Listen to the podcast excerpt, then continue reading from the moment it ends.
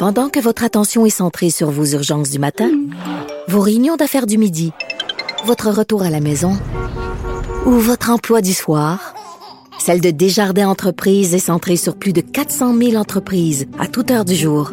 Grâce à notre connaissance des secteurs d'activité et à notre accompagnement spécialisé, nous aidons les entrepreneurs à relever chaque défi pour qu'ils puissent rester centrés sur ce qui compte, le développement de leur entreprise.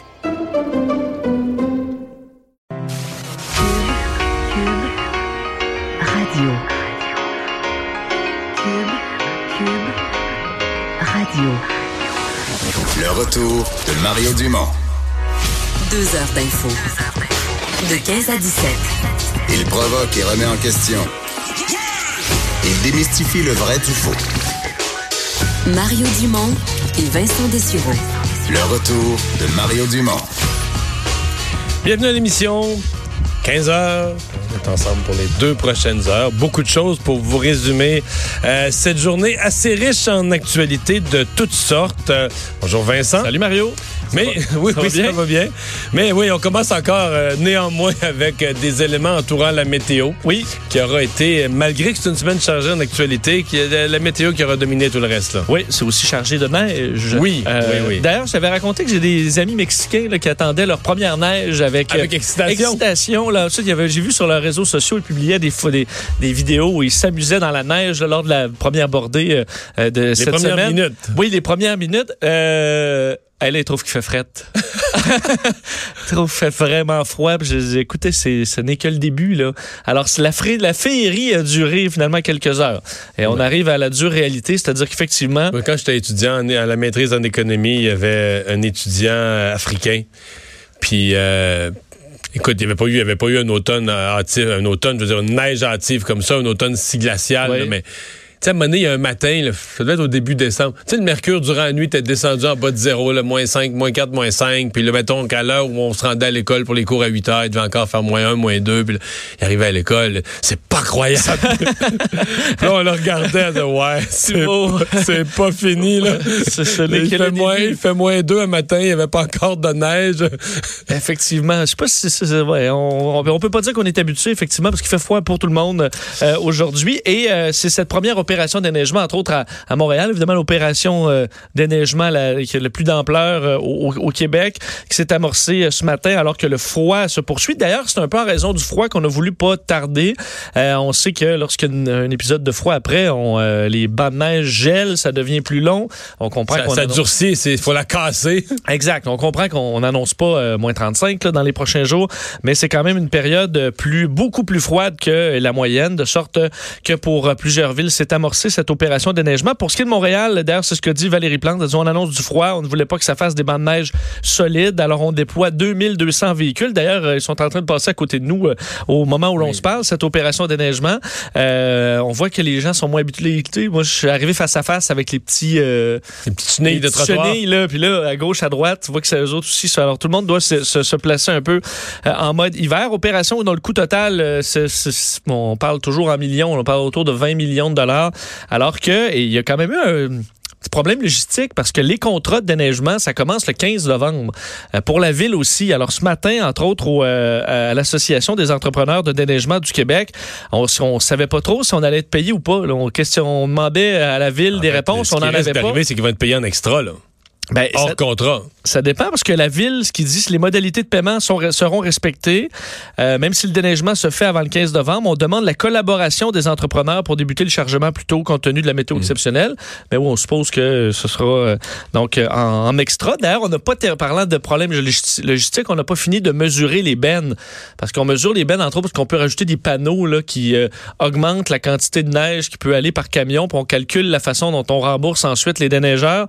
Ça, c'est pas fait encore. Alors, on va le faire après, mais on va... euh, Rétroactivement, rétroactif. Euh, et il y a les refuges aussi pour itinérants qui ne sont pas les refuges habituellement pour l'hiver, pour les nuits froides. Ben c'est pas euh, c'est pas ouvert, c'est pas installé encore là. Effectivement, c'est un problème pour euh, les, les sans-abri qui ne peuvent se rendre dans ce qu'on appelle les unités de débordement.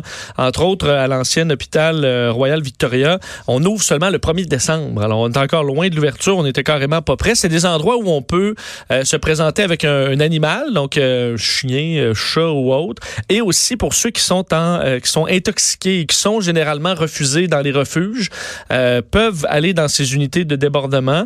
Alors, ce n'est pas ouvert avant le 1er décembre, ça pose problème. A une halte chaleur qui a pu ouvrir dans le quartier Hochelaga Maisonneuve la nuit dernière. D'ailleurs, on dit que l'endroit a été très achalandé. À la mission Old Brewery, on a d'ailleurs affiché complet. On a dû installer des gens dans la cafétéria. On parle d'une cinquantaine de personnes dans la cafétéria parce qu'on n'avait pas les autres endroits euh, d'ouverts pour pouvoir se, se rendre. Euh, dans les salles d'attente des hôpitaux, euh, ils se font expulser. Alors, euh, c'est une problématique quand même particulière euh, cette année. Alors que le froid, là, on prévoit un maximum de moins 6 aujourd'hui, refroidissement éolien dans les moins 20, dépendamment où vous vous trouvez. Alors, ça va se réchauffer un petit peu, évidemment, en, en cours de route et dans les prochains jours. On parle encore de vent assez fort et de température vraiment plus bas que la normale.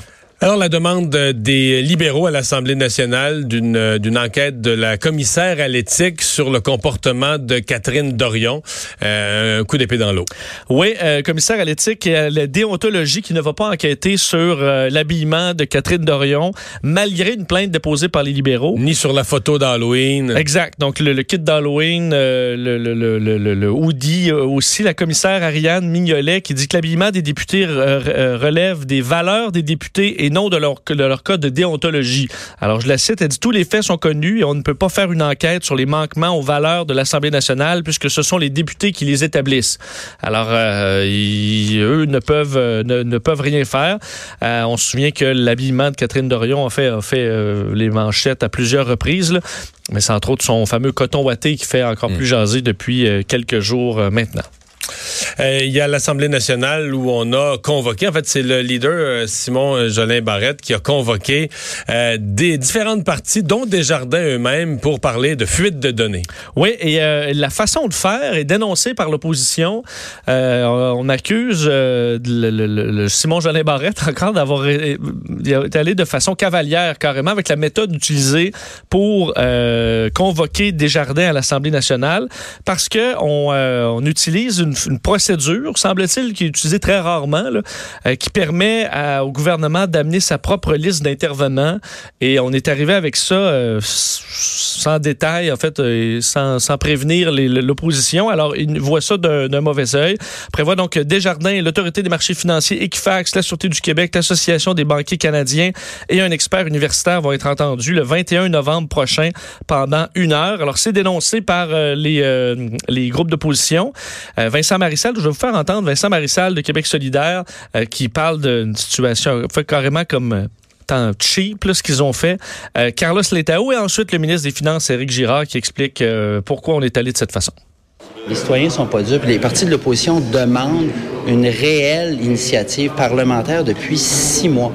Le gouvernement nous dit c'est pas le temps. M. Legault disait c'est pas le temps, c'est pas le temps, c'est pas le temps. À partir de quand c'est devenu le temps? Il nous donne une journée la semaine prochaine, puis that's it, that's all. Euh, c'est une façon de faire un peu cavalière. Depuis ce temps-là, euh, on a appris que c'est étendu à tous les membres. Alors là, le gouvernement prend ses responsabilités et on va entendre euh, Desjardins. Bon, Ouais. alors on sait Mais, mais je- sur la méthode, là, je pense que l'opposition demandait une commission parlementaire. D'abord, c'est pas vrai qu'à chaque fois que l'opposition demande une commission parlementaire, ils l'obtiennent la semaine même. Un. Deux, j'ai l'impression que là, c'est comme peu importe ce que Simon Jolin Barrette va faire, faut qu'il se prépare pour le prochain deux semaines. Là, On va Qu'on- sauter dessus toujours. Oui, oui, puis qu'il a pas consulté, puis euh, c'est son attitude, puis fait qu'il faut qu'il se prépare à ça. Euh, pour le reste, là, ce qui me frappe, je trouve pas ça mauvais, là. Mais sérieux, Vincent, là, une commission parlementaire sur cette question-là, est-ce qu'ils vont vraiment changer, tu comprends? Moi, je pense d'abord que c'est le plus gros des règles à changer sont fédérales.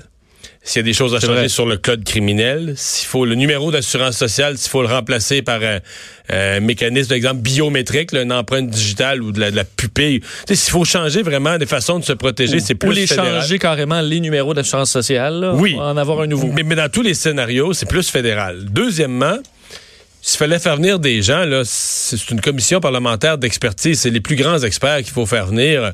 Tu sais, tu vas faire venir des jardins, qu'est-ce que tu veux faire? En bon français, ils vont gauler, là. Tu sais, ils vont essayer de se défendre, puis ils vont dire Ah, c'est pas drôle ce qui nous est arrivé. Mais Desjardins n'arrivera pas avec des solutions législatives. Parce que des fois, l'inconfort là, de s'asseoir sur la chaise ou d'être questionné, à un moment donné, Ouais, ça ouais, donne pas une, petite- une petite leçon. Je te dis que c'est correct de le faire, Ouais. mais je- Parce que l'opposition parle comme si, là, nous, on a demandé une commission, puis si on fait la commission, le problème est réglé. là. Ouais, non. Puis les problèmes de vol de données sont réglés, là. Ce qu'il faut comprendre, je pense qu'il y a une sensibilité dans la population très grande. À ce que les parlements s'en occupent. C'est ça. Et aussi, je pense que pour tout ce monde-là, c'est un rappel à l'ordre. Mais c'est vrai qu'au niveau euh, réel, là, euh, au pratico-pratique, je pense qu'ils sont déjà dans des procédures à essayer de les changer. Là. Mais bon. À suivre. Euh, ce matin, donc, M. Trudeau continue ses rencontres avec les chefs des partis d'opposition. Et ce matin, c'était le chef du Bloc, Yves-François Blanchet, euh, qui était avec euh, Justin Trudeau. Oui, et ça s'est bien passé. Rencontre entre donc Justin Trudeau et Yves-François Blanchet. Il faut dire qu'ils ne se sont pas rencontrés très souvent. On parle de discussions très courtes. Mais je pense que c'était leur première rencontre formelle. Là. Exact. où On peut discuter un petit peu plus longuement, à part Oui, parce que- dans les débats. là. Mais ça, j'allais dire, dans les débats des chefs, je pense pas qu'on même le petit, le petit deux minutes avant que la caméra s'allume au débat, je pense pas quand tout le monde est nerveux ou après quand on se serre la main. Là. T'avances pas de dossier. euh, Non. Vraiment. Alors, les Tu deux peux, pas sont- dire, que- tu peux pas dire que tu as appris à connaître l'autre personne non plus. Là. Non, vraiment. Euh, alors, ils se sont présentés. D'ailleurs, je me- tu, m'as- tu fait bien de me l'indiquer parce que on, on- on parle juste de- des vêtements des femmes. euh, là, on en parle dans le dossier de Catherine de Rome. Je dis, bon, pourquoi euh, Yves-François Blanchet porte un, s'est mis un grand nœud papillon? Là, je s'en va-tu dans un, un gala, euh, ce qui s'est impressionné de se rendre comme ça pour rencontrer le premier ministre, alors que c'est un pays dont il veut se, se séparer, mais c'est probablement en raison de novembre. là. Ben moi, j'ai pensé ça. là. On envoie un petit peu de nœud papillon ces jours-ci. Puis le mois de novembre, le nœud papillon pour le cancer de la prostate, c'est quand même... autrefois, c'était la moustache. là, C'était Movember, on portait Ouais. la moustache. euh, qui existe encore, je pense, mais un petit peu plus au Canada anglais, là, si je comprends bien. Parce que la moustache, on la voit moins. Euh, Il y a des modes aussi, là, Ouais. en termes de... mais là, c'est le nœud papillon Euh, maintenant depuis quelques années. Ça s'appelle novembre. Je pense effectivement que c'est ça pourquoi il s'est mis si chic pour rencontrer euh, le premier ministre. Alors, euh, évidemment, la, la question entre les deux hommes, est-ce que le bloc peut appuyer des bon des dossiers des libéraux? Parce qu'évidemment, on parle toujours d'un gouvernement minoritaire qui aura, aura comme premier allié temporaire du moins le NPD, mais est-ce que le bloc pourrait collaborer sur certains enjeux avec les libéraux? Oui, c'est possible. D'ailleurs, François Blanchet, ce qu'il a expliqué d'ailleurs à ton émission, c'est que les points de discorde sont clairs avec le, le- le Canada. On parle de tout ce qui est hydrocarbures et autres dans le cas du, euh, du Bloc québécois. Ce sur quoi on s'entend est clair aussi, mais à travers tout ça, entre les deux, il y aura du chemin pour travailler. Je vais vous faire entendre un extrait de Yves-François Blanchet. les zones sur lesquelles il y a peu de compatibilité possible sont clairement identifiées. Celles où ça va être facile sont identifiées. Puis entre les deux, il y a tout un espace de négociation. Mon critère n'est pas que ce soit bon pour le parti qui est le Bloc québécois ou le parti qui est le Parti libéral de M. Trudeau, mais bien que ce soit bon pour les Québécoises et les Québécois, c'est l'esprit dans lequel on a fait notre campagne électorale et c'est l'esprit dans lequel on va faire les travaux au Parlement notamment, en- et, et ça aussi on l'a mentionné en campagne, euh, taper ses bureaux, crier des injures ou accepter de recevoir des injures, tout ça est un comportement parlementaire inacceptable.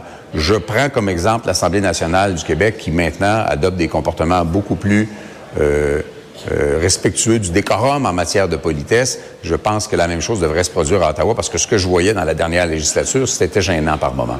Bon, alors on compare.